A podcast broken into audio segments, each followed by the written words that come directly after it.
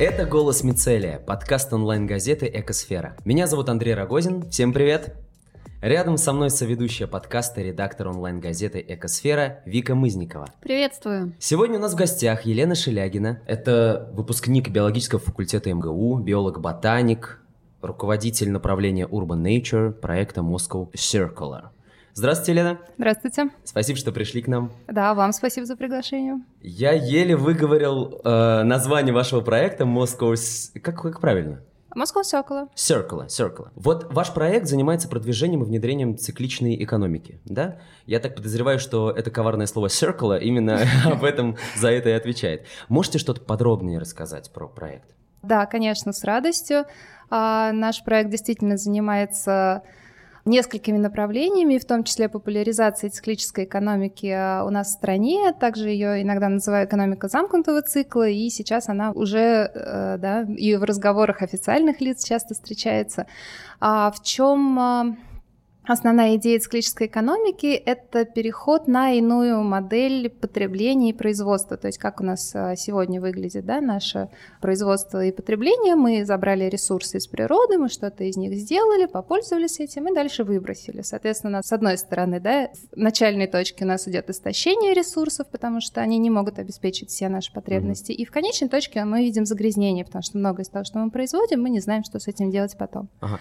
Потому что это происходит из-за того, что после того, как мы выбросили, куда это все уходит? Вот многое уходит, к сожалению, либо не туда, куда нужно, либо не уходит а, совсем никуда. И в природе, конечно, принципы абсолютно иные, да, в природе нет мусора, нет отхода, все всегда находит, э, грубо говоря, угу. своего Отдача. конечного да, потребителя. Вот. И циклическая экономика в этом плане а, призывает как раз вот эту вот линейную модель зациклить, то есть угу. а, повторить тем самым вот эти вот природные циклы, да, то есть чтобы все а, продолжало циркулировать, а то, что из этого цикла выходит, оно было бы безопасно да, для природы, угу. и даже более того, не только безопасно, но еще и обогащало природные системы. Угу. То есть это переработка? Да, переработка в этой модели стоит на последнем по значимости месте, О. потому что основной фокус э, на дизайне продукта, да, то есть то, как мы проектируем вещи, то есть мы заранее проектируем их так, чтобы они как можно дольше нам служили, или э, в конечном итоге, да, мы могли их легко разобрать, э, или легко их применить где-то в другом месте, или легко их разложить. То есть если мы повторно все это использовали, потом нашли другое применение, потом мы подремонтировали, придумали как-то по-другому это переделали, и вот эти все циклы мы прошли, и все-таки у нас что-то осталось, тогда мы говорим уже о переработке. Угу. А можете какой-нибудь пример привести, вот мне как а, обычному человеку, обывателю? Пластиковый стаканчик, например. Это подходит к этому, к цикличной экономике, как пример? Он может быть переработан в другой пластиковый а, стаканчик? С пластиковыми вещами проблема в том, Картонные, что может быть, цикл да? ограничен, угу. да, и поэтому они рано или поздно выйдут из цикла, там в зависимости угу. от вида пластика это произойдет раньше или позже.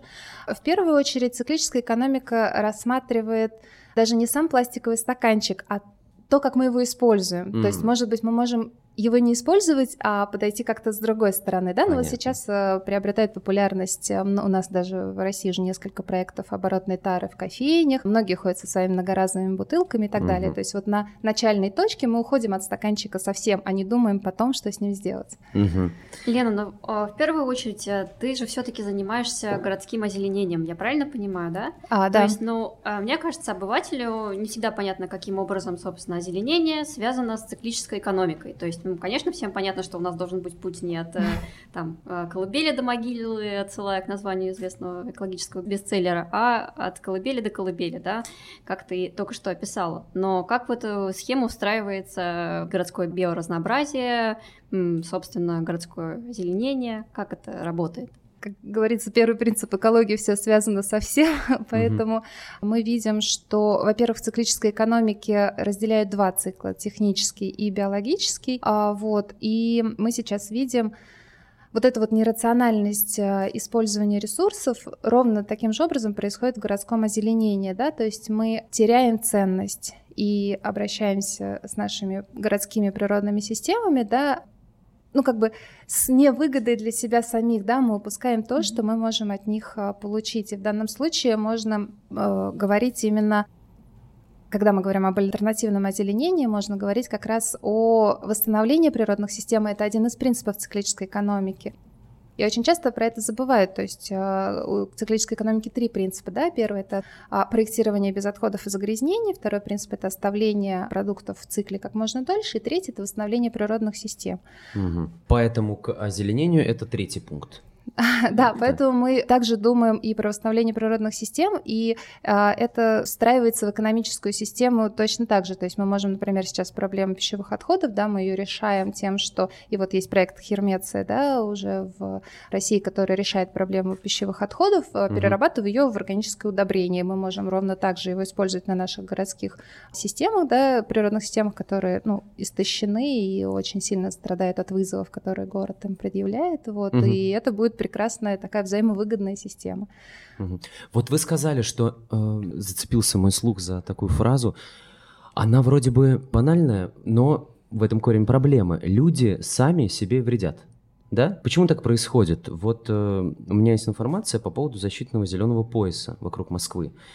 И как объяснить бизнесу, что и госорганам, что этот зеленый пояс необходим для города, для жителей и для них же самих? И почему так? Где корень проблемы? В людях или в необходимости ведения дела? Скорее, корень проблемы в том, что та система линейная, которая у нас сейчас существует, она, кто-то ее не придумывал специально, да, она просто сложилась, потому что в какой-то момент у нас произошла техническая революция, и мы стали немножко по-другому производить продукты, да, мы наладили серийное производство, вот, и в то время не задумывались о том, какой ущерб это наносит а, природным системам.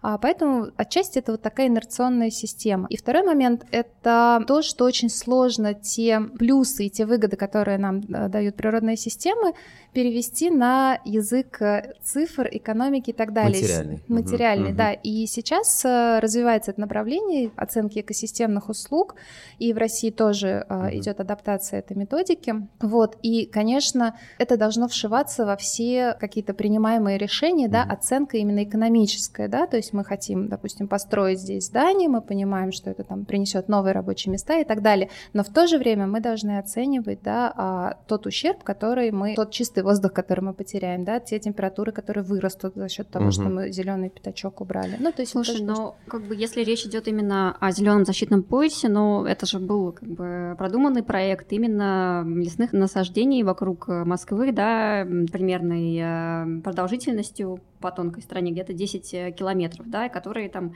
от него идут э, линии зеленых насаждений к центру, да, и, ну, как бы были приняты законы о том, чтобы он защищался, и вот только у нас э, в прошлом году э, губернатор Московской области Воробьев, да, снял определенные меры именно защиты зеленого пояса, как некой такой ценности, да, то есть, в принципе, я так понимаю, что меры именно природоохраны городской среды, да, они существовали давно.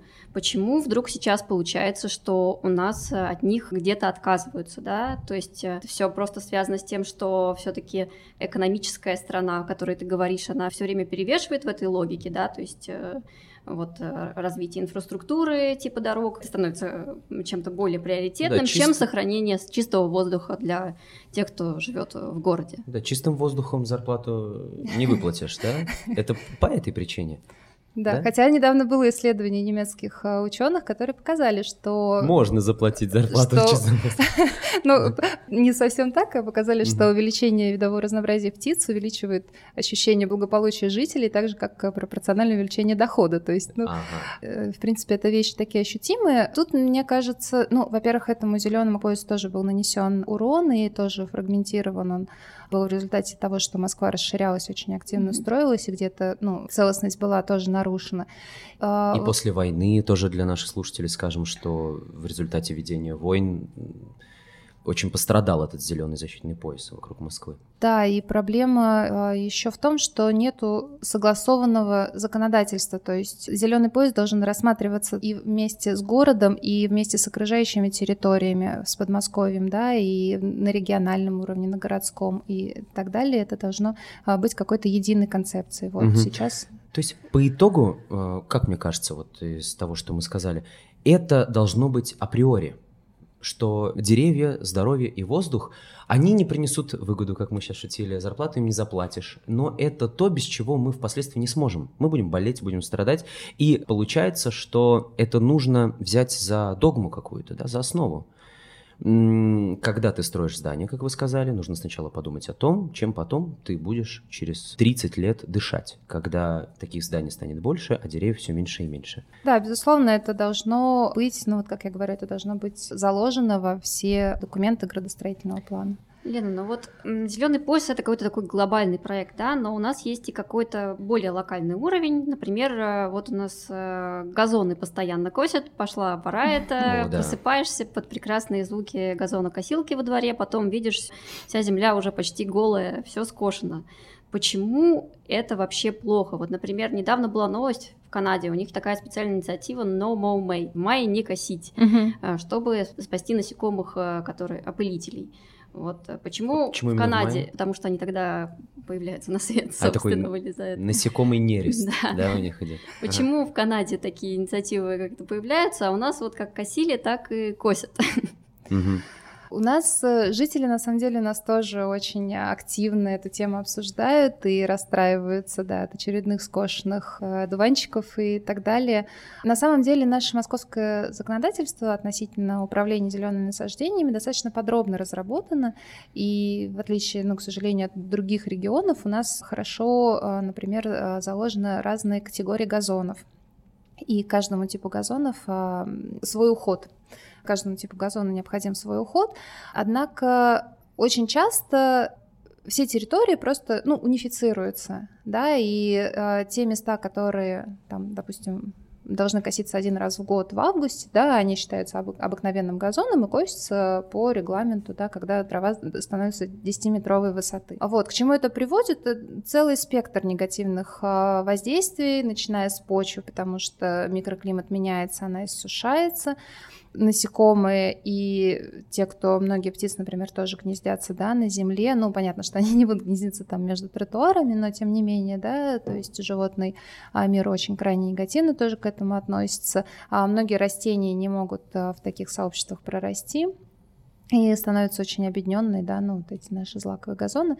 То есть э, единственное применение таких обыкновенных газонов, да, и партерных газонов, мы понимаем, что у нас город, мы не можем отказаться от каких-то парадных частей, и это, ну, правильно, да, в каких-то парковых зонах, каких-то там а, парадных а, территориях э, оправдано применение таких ровных, одинаковых Эстетический газонов. вид. Эстетический угу. вид. И там оправдано кошение, потому что мы какую цель преследуем? Эстетическую, чтобы это выглядело определенным образом, угу. заложенным да, в художественном да. какой-то концепции. Но нужен ли он в Кузьминках, например, да? Да, но, безусловно, парковые зоны и даже дворовые территории да, между домами, они ну, не должны выглядеть так. Наоборот, гораздо больше будет полезных э, воздействий, если мы оставим просто как есть и не будем лишний раз вмешиваться в то, что там растет. Тогда я, как э, фантазер и человек, который верит в лучшее светлое будущее, задаю вопрос, может быть, наивный. Что делать со всем этим? Выходить и ругаться на бедного соседа в манишке рыжий и говорить, выключи свою газонокосилку, перестань. Нет, ну это обычно все таки не соседи косят, а ну, работники ЖЭКа, которые... Он живет, как правило, где-то рядышком.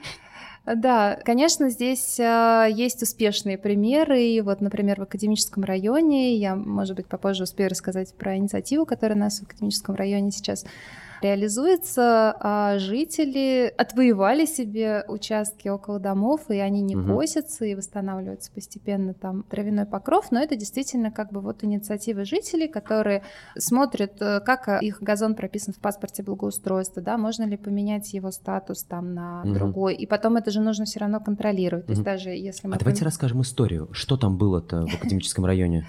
А в академическом районе про заповедный луг, да, наверное, да, вы да. хотите слышать? Есть а, такой замечательный проект заповедного луга, который изначально появился благодаря инициативным жителям, которые выступили а, за альтернативный подход к озеленению их участка. Это такой протяженный участок, Он э, достаточно самостоятельно развивается после сноса гаражей. Там восстановилось такое достаточно богатое разнотравие. Вот э, к настоящему году, по-моему, больше 200 видов там уже живых организмов обнаружено. Вот. И жители выступили с инициативой оставить, э, максимально сохранить, бережно отнестись к этому разнообразию и архитектурные какие-то решения встроить как раз вот в эту вот природную ценность. Проект начинался с инициативы жителей, и в результате стал такой очень классной междисциплинарной историей, потому что подключились ландшафтные архитекторы, а подключились биологи, авторы Красной книги Москвы и поддержка муниципальных депутатов была. То есть это такая вот прям общая-общая история получилось. И вот проект, который получился, был даже оцененный архитектурными премиями, премия правительства Москвы была получена. Вот, но проект не реализован в настоящее время, и команда Заповедного Луга не остановилась mm-hmm. на этом вот, и продолжила инициативу. Я благодарна им за возможность присоединиться к их инициативе. А, в Академическом районе мы сейчас формируем две экспериментальные клумбы. Mm-hmm. А наша главная цель — использовать в озеленении местные виды растений. Почему это важно, я могу чуть позже рассказать, потому что это действительно ключевой момент э, в сохранении биоразнообразия, это именно привязка к местным видам. Угу. И у нас реализуются две задумки. А, первая — это такая более парадная история. Это клумба круглой формы на солнечном участке двора, и там мы хотим показать, что местные виды растений — это тоже красиво. Вот, и там ландшафтные архитекторы наши разработали такую композицию с участием цветущих э, растений, которые цветут все лето, да, с mm. начала лета до конца. И второй участок у нас, наоборот, э, в тени. И это классическая для московских дворов история. Это абсолютно голая почва, потому что на ней все убирают, потому что ее постоянно метут, топчут, и, в общем, там не выжил практически никто. И там мы хотим попробовать более природную такую историю, то есть э, запустить те виды, которые могут устойчиво на этом участке сосуществовать, вот, и формировать такой растительный покров, да, который не требует ухода. Угу. Вот, то есть Вопреки мало Такой. А, да, да, да. И, ну, тем самым популяризовать, да, вот эту вот идею а, внедрения местных видов озеленения городов. Угу. Слушай, ну вот ты рассказываешь про то, что создание заповедного луга, ну или его сохранение потребовало участия очень многих людей. Не только местные жители, там и мундепы подключились, и архитекторы, вот э, понадобилась целая команда. Ну что же, как бы, если у меня во дворе косят траву. Я не хочу, чтобы ее косили. Неужели мне тоже придется собирать, организовывать весь дом, обрывать телефоны муниципальным депутатам э, и как-то еще вот э, добиваться того, чтобы вот эти одуванчики красивые, да, желтые, они остались, они были скошены. Конечно, хочется, чтобы как бы инициативная ступень переросла в системную. Мы сейчас стараемся что-то для этого сделать. И в рамках, вот, например, рабочей группы адаптации биоразнообразия, которая организует климатическая сеть Конвекция, э, региона Векция, а мы сейчас э, проводим обзор регионального законодательства России и других стран Векции, чтобы понять, как ход за зелеными насаждениями регламентирован, вот, и как это можно сделать э, лучше, то есть найти те практики, которые уже, например, в Нижнем Новгороде много очень инициатив именно по уходовой да, предложения.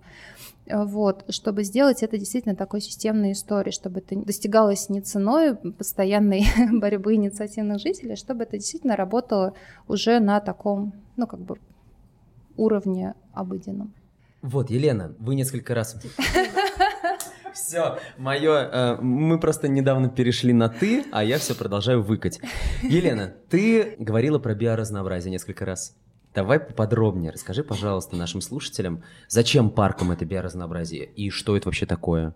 А, да, с радостью расскажу. И хочу сказать, что это биоразнообразие нужно даже в первую очередь не паркам и скверам, а нам с вами, чтобы этими парками и скверами наслаждаться и получать от них все эти классные положительные а, истории, которые мы можем получить.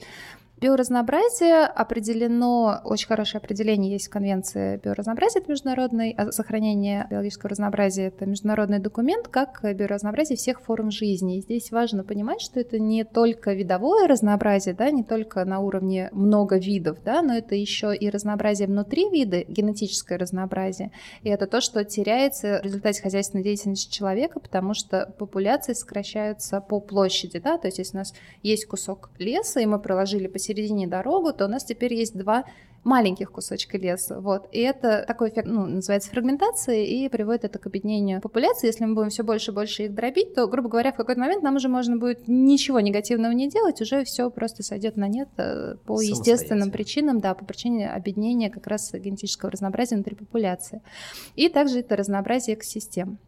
И здесь э, очень важно то, что когда мы говорим про биоразнообразие, мы говорим о видах, которые исторически сосуществуют вместе, потому что сейчас, например, в Москве, если мы посмотрим на количество видов э, растений, да, это достаточно большое количество, но больше 50% это не местные виды, виды, которые у нас э, не произрастали, да, а которые были занесены человеком.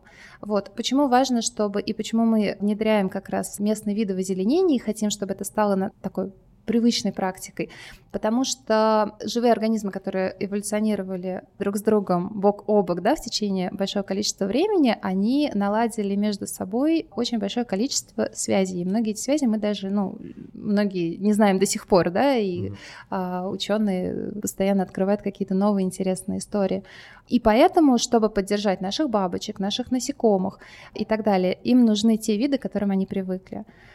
Вот. И поэтому именно важно, чтобы эта система была богатой вот на всех уровнях. Разнообразный. Да. Разнообразный. Ну и потом это, конечно, ключевой момент, э, почему система должна быть разнообразной, потому что так она более устойчива, да, угу. то есть она так лучше будет отвечать на вызовы. А как так вышло, что у нас растут виды растений, которые ну, нетипичны для нашей местности? Или я что-то не так понял? Да, они появляются разными путями. Это может быть а, специально их привозили, да, для озеленения. А в каких целях? Красиво. Красиво. Вот я видел в Италии. Это необычно, это, да? да, да. Если мы говорим там совсем, да, в прошлых веках, ну, как бы это вот необычно, угу. да, где-то было. Мы Французская даже... мода. угу. Да, и комнатные растения, садовые, да, сейчас растения, они все пришли из других регионов. Кто-то переселяется сам по себе вместе с грузами, вместе с транспортом, вот, и потом внедряется. Угу. Вот, на какие-то растения возлагали большие надежды, да, это классический пример борщевик Сосновского, который их не оправдал и теперь представляет ну, большую проблему. Для людей в первую очередь даже представляет, да, не только для людей, потому что мы с вами можем его Это обойти. тот, который ожоги оставляет, да? Да, он может там в том числе до слепоты довести, если попадет в глаза, но проблема-то в том, что он как инвазивный вид, традиционный такой классический. Какой вид? Инвазивный. Э, ну, как, как, а, как мы уже сказали, да. да. А что это такое? Ну, уже Лена рассказала, в принципе, что такое инвазивные виды, то есть это виды, которые пришли из каких-то других территорий, других а, экосистем. Я так и понял, на самом Ну, я добавлю, что не все виды, которые пришли из других регионов, стали инвазивными. Инвазивные виды — это те, которые внедряются в наши естественные сообщества и меняют их. То есть, например, чем опасен да, борщевик Сосновского? Как я уже сказала, мы можем просто его ну, не трогать, грубо говоря, но он нарушает... Если мы знаем, как он выглядит. Да? Да, угу, но я да. думаю, что он такой очень эффектный, его многие хорошо определяют. А, извините, он нарушает, да? Он нарушает естественный ход а, сообществ, то есть растительные сообщества, им свойственна смена состава в течение времени. Вот. И, например, для нас это зарастание, да, вот мы видим заброшенные поля, они постепенно зарастают лесом. Борщевик, он, внедряясь, да, на эти территории, вот он нарушает этот естественный ход, да, и лес там восстановиться уже не может происходит сокращение биоразнообразия как раз-таки, поскольку да. он э, мешает расти другим растениям, он очень быстро весной поднимается из почвы, и, собственно, другие растения там уже расти не могут, не выдерживают конкуренции с борщевиком, увы. Да, и такие виды, да, сильно объединяют природное сообщество. Итак, это подкаст «Голос Мицелия». С вами Андрей Рогозин, со мной в студии Вика Мызникова и Елена Шелягина. Говорим о газонах, экосистемах, лугов, остановились на борщевике Сосновском. Правильно, Сосновского. да? Сосновского. Сосновского. О, замечательно, сколько нового я сегодня узнаю. Я думал, что он опасен только ожогами. Мне еще рассказали про слепоту. Теперь я в Крым буду ездить аккуратнее, потому что он именно там и растет, да? да мне там много местный... где. Много где. Вот видите, Коми, а теперь... например, очень много. Все, я не ногой больше туда. Шучу. Итак, а, я узнал еще о том, что он опасен не только для меня лично, но и для э, биологического разнообразия. То есть э, Елена вот сказала, что в месте, где обосновался этот борщевик, лес вырасти не может или ему очень сложно. Получается, что это растение, оно ну, вредит экосистеме в, в каком-то смысле. Вот скажите, а, я в детстве на дачу с бабушкой ходил, она говорила, вот это выдергивай, а вот эту розу не надо выдергивать. Вот этот щавель в суп, а одуванчик в эту в телегу, и мы с тобой укатим потом. Вот вы в лекциях своих говорите, что нет такого понятия, как сорняк. И, например, моя бабушка с вами бы с удовольствием поспорила. Вы знаете, моя тоже. И э, они обе, конечно, были бы правы, потому что термин сорняк действительно используется, когда мы говорим о культурных посадках. И нежелательная растительность, да, то есть мы с вами посадили там действительно петрушку, и одуванчик нам там не нужен. Когда же мы говорим о природных сообществах, и в данном случае, да, если мы берем, опять же, какую-то клумбу, да, и мы понимаем, как она должна выглядеть, и это обязательно, чтобы она выглядела именно так, да, мы тоже будем бороться с э, этими нежелательными видами. Но нужно понимать, что в природных сообществах нет нежелательных видов. Они все являются... Кроме борщевика Сосновского. Ну, в своих местообитаниях э, природных он как бы тоже часть экосистемы, он просто у нас немножко нежелателен. И каждый вид, он является участником, и у него есть своя роль. И вот те растения, которые мы называем сорняками, да, в городе, они на самом деле выполняют очень много ролей по поддержке тех же насекомых, да, то есть там некоторые виды бабочек, они вылупляются на... Им нужна для жизненного цикла, да, крапива, mm-hmm. например, и так далее. И, и еще я хотела сказать, что надо понимать, что зачастую те растения, которые мы видим и которыми недовольны в городе, да, там бурьянистое разнотравие, вот, это следствие того, как мы обращаемся с территорией, вот, а, потому что, ну, многие виды, которые мы привыкли считать сорняками, это виды, которые поселяются на нарушенных местообитаниях. И продолжая нарушать, перекапывать и так далее, считая, что мы боремся с ними, тем самым мы как бы снова и снова возобновляем вот этот вот ход. Ну, как бы невозможно а, надеяться, что у нас вырастет лук, если мы будем постоянно вот так вот копать, копать, копать. Надо уже позволить ему расти или что-то поменять глобально, да? да, моя, моя позиция такая, что очень много территорий в городе нужно просто оставить под естественный ход, и это принесет ну, гораздо больше пользы вот, угу. такую сделать некую консервацию, да, там, где понимаем, что где-то там по нормативам, да, там, не знаю, санитарным или каким-то еще, да, мы должны производить дополнительный уход за зелеными насаждениями, но в тех же природных территориях, парках и скверах вполне можно оставить дать природе возможность сделать все самой. И, например, мы видим очень частую историю, да, как под кронами деревьев перекапывают снова газоны, сеют стандартные вот эти злаковые травосмеси, которые не будут там выживать, и они гибнут, и на следующий год там или через два года снова перекапывают, снова сеют. Это такая вот бесконечная игра с угу. безвыигравшей стороны. Почему так делают? Они не консультируются с специалистами, те, кто этим занимается? Дело, наверное, в каких-то в какой-то унификации решений, потому что вот, например, если мы возьмем, опять же, да, возвращаясь к видам местной флоры в нашем 743-м постановлении правительства Москвы, которое регулирует обращение с зелеными насаждениями, там есть рекомендации и даже прописано, да, где мы а, можем оставлять разнотравие местных видов, где мы можем его заранее, ну, добавлять, да, в травосмеси, но дальше получается так, что, например, проектировщикам гораздо проще заложить стандартный а, газон, mm-hmm. просто потому что что нету рекомендаций конкретных видов, какие подойдут там под те или иные места обитания. И как бы экспертизе тоже проще согласовать привычные, да, травосмеси. А и те проектировщики, которые могут а, заложить даже, да, какие-то альтернативные виды, передадут это строителям, которые схватятся за голову, а где же им все это найти, потому что, опять же, да, инфраструктура у нас, а, ну, поставляет там рулонные газоны, да, вот эти вот стандартные, опять же, травосмеси, и здесь нужно еще в общем, нужно, чтобы по всем фронтам шло развитие, и инфраструктурное в том числе. Лена, я вот, насколько понимаю, такие стандартные да, посевы, либо газоны и рулоны, они еще приводят к тому, что обычно выбирают однолетние растения, а, а не многолетние, да, и что, в принципе, было бы на, правильно как раз остановиться на многолетних, да, чтобы в долгой перспективе они, во-первых, будут э, дешевле, во-вторых, они как самоподдерживающаяся экосистема, за которой не нужно будет э, следить постоянно и обновлять ее вот так вот каждый год, как это делают, как ты рассказываешь, с газонами. То есть это тоже связано с какой-то какими-то логистическими вопросами, да, что выбирают однолетние, а не многолетние. Травяные газоны это много, смесь многолетних mm-hmm. трав, просто ну, они не могут быть устойчивы по той причине, что обычно это от двух до пяти видов растений, и а в, на лугу, да, мы видим больше там 70 видов растений. И опять же, да, вот это вот э, как бы унифицированное озеленение, да, вне зависимости от условий. Однолетние используются для клумб растений, да, и тоже с точки зрения, опять же, экономики, да, постоянно тратиться на рассаду и так далее, выгоднее создавать многолетние клумбы. Это вот тоже идея нашей клумбы в академическом районе, чтобы она была вот такой устойчивой во времени, да, и не требовала постоянного обновления.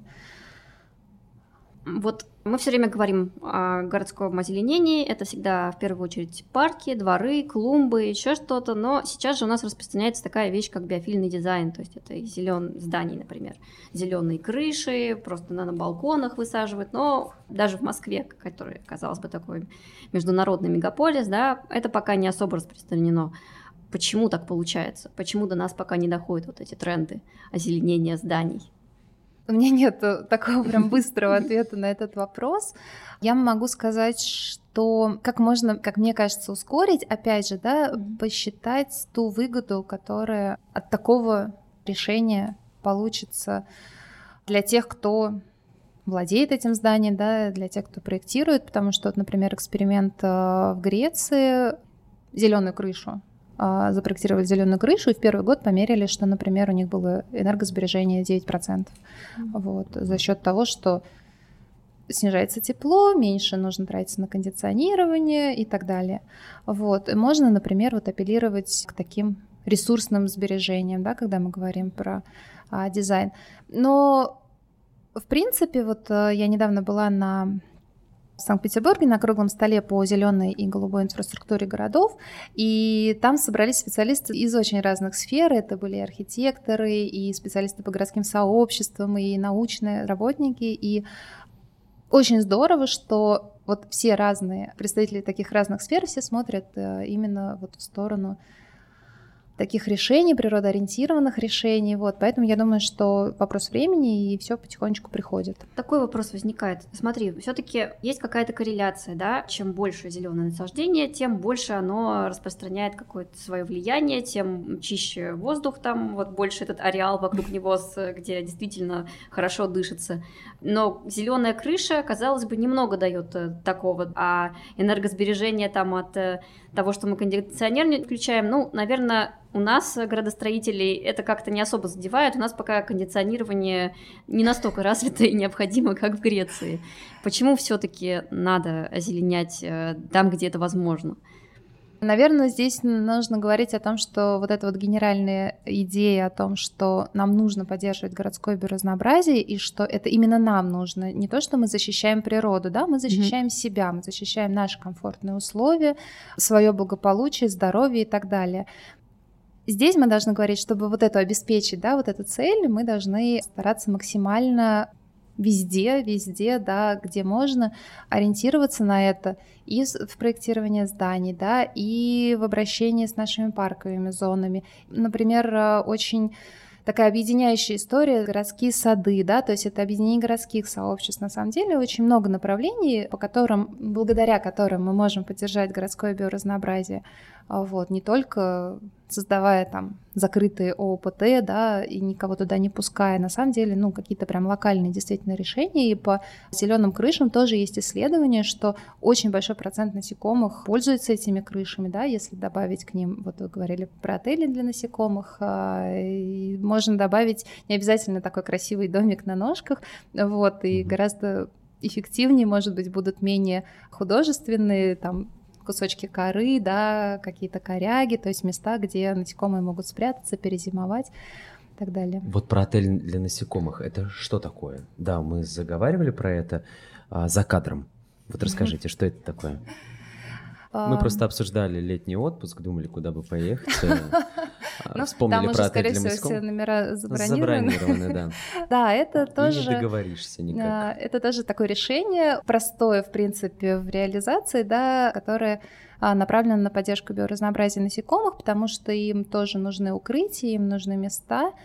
И здесь нужно тоже понимать, что Нельзя поставить просто посередине, вот, э, не знаю, Ленинский проспект, да, и между двумя полосами воткнуть э, отель для насекомых. Конечно, и место вокруг этого отеля должно быть привлекательно для них. Вот, должен сохраняться высокий травяной покров, например, да, там для пчел это должны быть солнечные участки. Вот, для почечных насекомых важно, чтобы эта конструкция была не на ножках, например, а вкопана в землю. Ну, то есть э, вот такие вот вещи. Но это тоже можно сделать как ну, каким-то типовым решением для города вполне.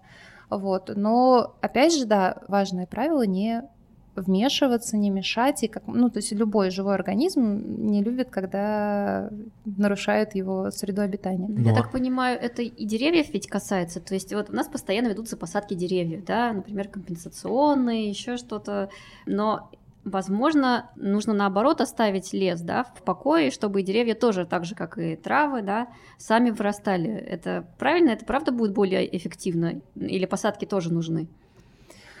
Ну, если мы хотим какого-то устойчивого растительного покрова, то, конечно, чем меньше будет нашего вмешательства, ну, то есть, грубо говоря, вот если дерево проросло и на этом же месте и осталось, конечно, у него гораздо больше преимуществ да, по сравнению с тем деревом, которое постоянно обкапывают и перемещают с места на место. Угу. Вот. И опять же надо помнить о взаимосвязи между всеми участниками. То есть у нас же ну, как бы сажают деревья и не думают о том, что вокруг этого дерева, да, и, например, вот у меня большой вопрос, почему а, у нас приствольные круги там, например, не оформляются просто многолетними, а заставить, да, зарастать эти приствольные круги, чтобы а, сохранялась, да, влага, да, какой-то микроклимат у приствольного круга, а у нас, например, там кладут рулонные газоны, да, которые высыхают, вот, и опять же дерево без травяного покрова чувствует себя хуже. Тут же еще идет речь и о грибах, например. Грибы, они же поддерживают связь между деревьями, но у нас вот как-то эта тема вообще не поднимается, хотя,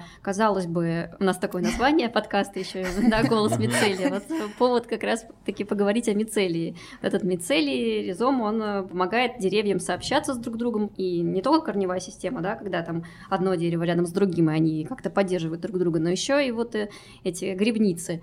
То есть есть ли вообще какие-то идеи по поводу того, как в городе их поддерживать? Потому что мне кажется, что вот э, в городах обычно грибов вообще днем с огнем не сыщешь. Да, отличный пример, замечательный про связи. И у меня есть даже один пример сообщество, правда, это североамериканское, но оно просто очень яркий пример. Два вида дерева клен и кандык это эфемероид, то есть он распускается ранней весной, когда еще деревья не распускают листья. Это особенность растений, которые хотят ухватить свет, пока их э, не закрыло широкой кроной.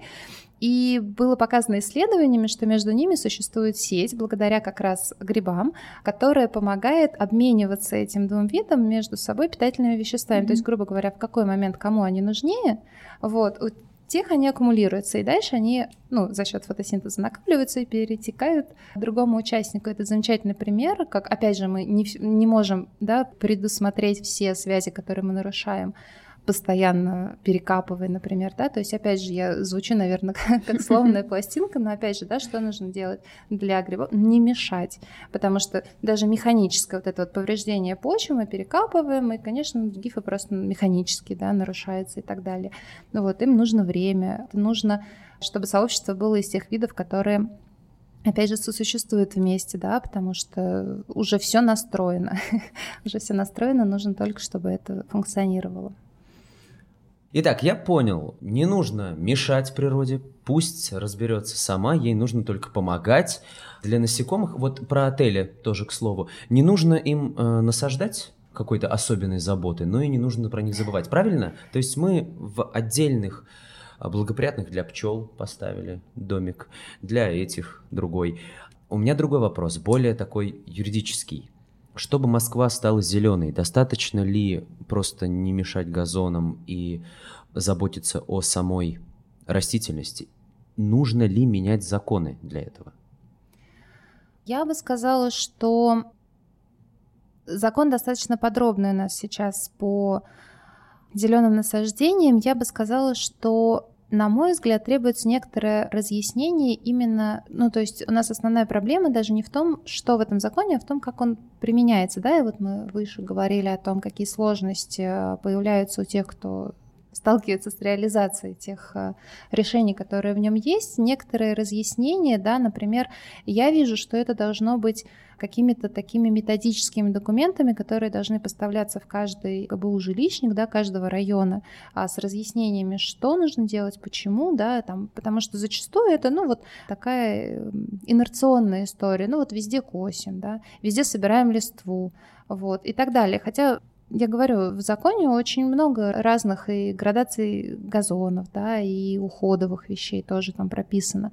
Но это, мы понимаем, не каждый человек, который непосредственно классит газон, читает, и, и скорее всего, он его не читает, да, то есть угу. это должна быть вот какая-то такая немножко разъяснительная работа, да, адаптация, угу. может быть, да, информационная.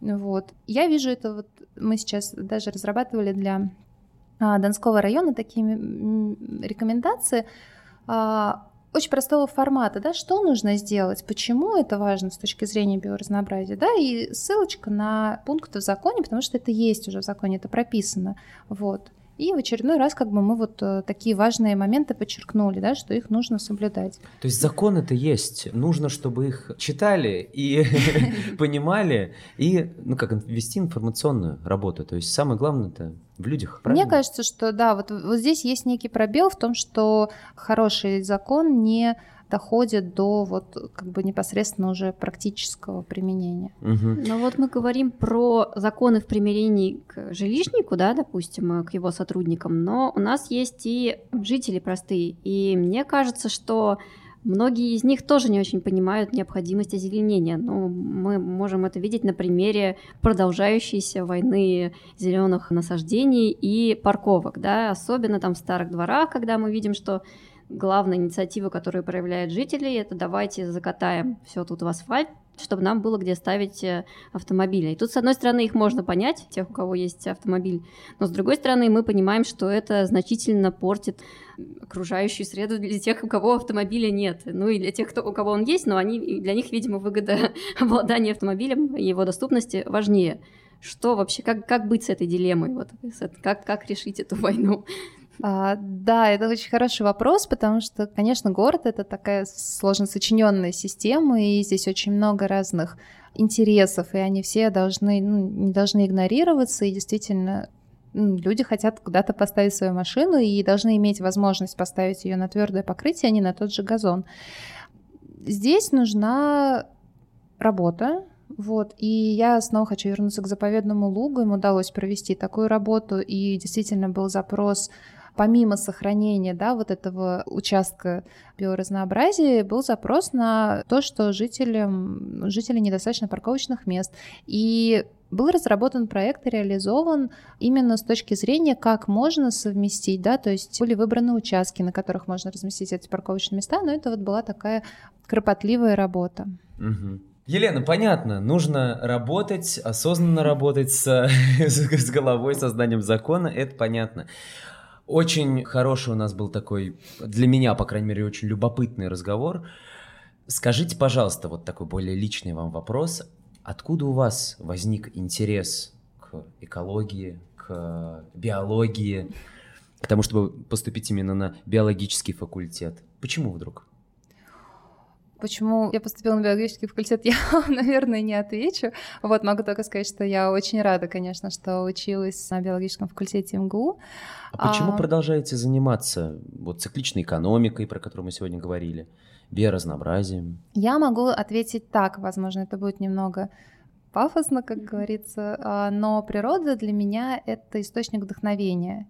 И разбираясь с тем, как она устроена, вот она вызывает восхищение, уважение и действительно желание ну, как бы встроиться в эти системы, не противопоставлять им что-то, да, и у меня еще такая большая надежда, что мы перейдем от такого противопоставления либо город, либо природа, да, вот здесь город, а там природа, к такому объединению город и природа, что это не взаимоисключающие Баланс. А, да, понятия, а это действительно как бы система, которая может работать сообща. Угу. Лена, я тебе тоже хочу сказать спасибо большое за интересный разговор. И у меня свой вопрос. Мы, как жители этого города, что лично можем сделать для того, чтобы сохранить городское биоразнообразие, разнотравье все, что можем делать в своем дворе, например. Да, чтобы не заниматься экологией, не посвятить этому всю свою жизнь, а что-то такое вот э, внести как привычку. Привычку. Вы сказали про вдохновение природой. Вот чтобы ею вдохновляться, работать на своей обычной работе, но при этом какую-то пользу, какой-то вклад внести. Я всегда советую очень несложное действие, которое может сделать каждый. Это просто посмотреть немножко другими глазами на то, что есть вокруг. Была вот инициатива, по-моему, год назад, которая зародилась во Франции и в итоге распространилась по всему миру, да, когда сорняки говорили, что я не просто сорняк, и у меня есть имя. И люди ходили и подписывали их э, мелом на асфальте, да, mm-hmm. действительно показывает, что они совершенно разные, они по-разному выглядят. И сейчас э, есть такая платформа iNaturalist, она создана для людей, которые просто увлекаются природой, они фотографируют и загружают свои снимки с э, точной геопривязкой, вот, и тем самым формируют отличную базу для исследователей, которые занимаются биоразнообразием, потому что, понятное дело, сколько пройдет один человек в поисках растений, сколько, да, пройдет миллион энтузиастов. И вот я всегда советую просто смотреть вокруг, да, и видеть не просто зеленый газон, а посмотреть, что в него входит, да, кто прорастает сквозь него, потому что сейчас мы видим вот весной очень много а, и раннецветущих эфемероидов, да, у нас нас радует, и сквозь вот эти злаковые газоны равномерные смотришь, там где-то будра, где-то подмаренник, и просто на все это обращать внимание. И по-другому это будет уже отношение наше к природе в городе будет немножко другое. Как супер, интересно. Как супер интересно. отличный совет. Я пойду фотографировать э, в парк на обеденном перерыве. Интересно, вы занялись экологией, потому что вдохновляетесь природой, и ответ ваш на вопрос, как помочь природе, был вдохновляться ею, да? Вот как взаимосвязано, как циклично, как цикличен у нас разговор, как циклично вдохновение с природой и помощь ей. Это был подкаст «Голос Мицелия». С вами Андрей Рогозин и Вика Мызникова. В гостях у нас была Елена Шелягина. Спасибо вам, Елена, за отличную беседу. Спасибо. Оставайтесь с нами, жмите лайк, делитесь с друзьями. Следующий выпуск через неделю. И бойтесь борщевика Сосновского. До новых встреч До с новых борщевиком. Да. До свидания. Пока-пока.